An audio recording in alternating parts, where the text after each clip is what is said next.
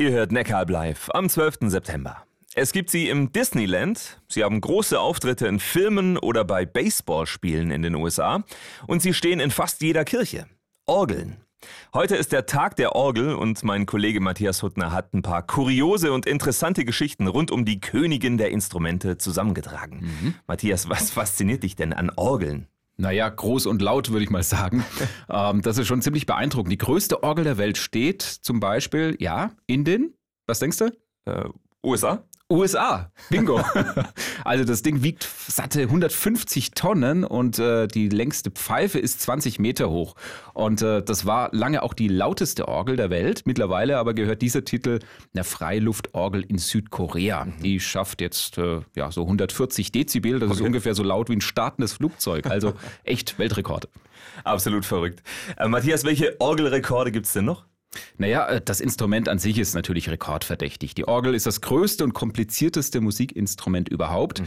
So ein Teil zu bauen ist wirklich eine Meisterleistung. Jede Orgel ist ein Unikat und am Ende kann so ein Orgelbau schon mal ja, 30 bis 40.000 Stunden dauern. Okay. Da ist es eigentlich kein Wunder, dass die teuersten Orgeln auch dann ein paar Millionen Euro kosten. Das ist auf jeden Fall eine Hausnummer. Ich habe gelesen, es gibt etwa 50.000 Orgeln in Deutschland. Mhm. Die kommen ja vor allem in Gottesdiensten zum Einsatz, aber nicht nur. Wo denn noch? Ja, unter anderem bei Fußballspielen. Okay. Stefan Bodmer, der ist Organist äh, und der hat zum Beispiel mal bei einer Fußball-WM die Spiele live auf der Orgel mhm. begleitet. Äh, das klang dann so, als ein Tor fiel.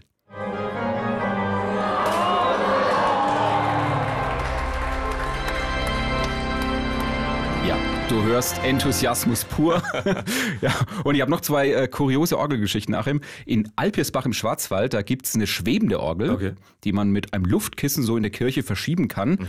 Ja, und äh, wenn du ein bisschen Geduld mitbringst, kannst du in der Kirche in Sachsen-Anhalt das langsamste Orgelstück der Welt anhören. Das geht über 600 Jahre. es hat 2003 begonnen und der letzte Ton wird voraussichtlich im Jahr 2639 erklingen. Das werde ich dann nicht mehr erleben.